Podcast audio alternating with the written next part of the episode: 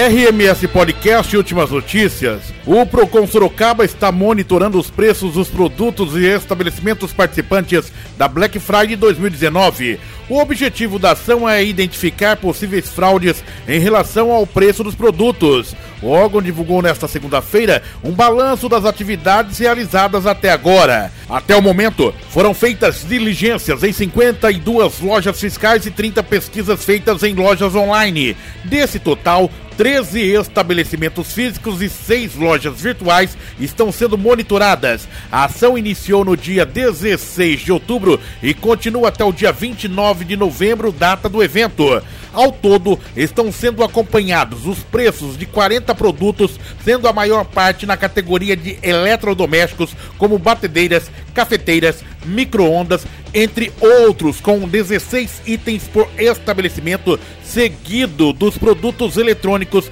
como videogames, caixas de som, notebooks, entre outros, com 8 itens por estabelecimento.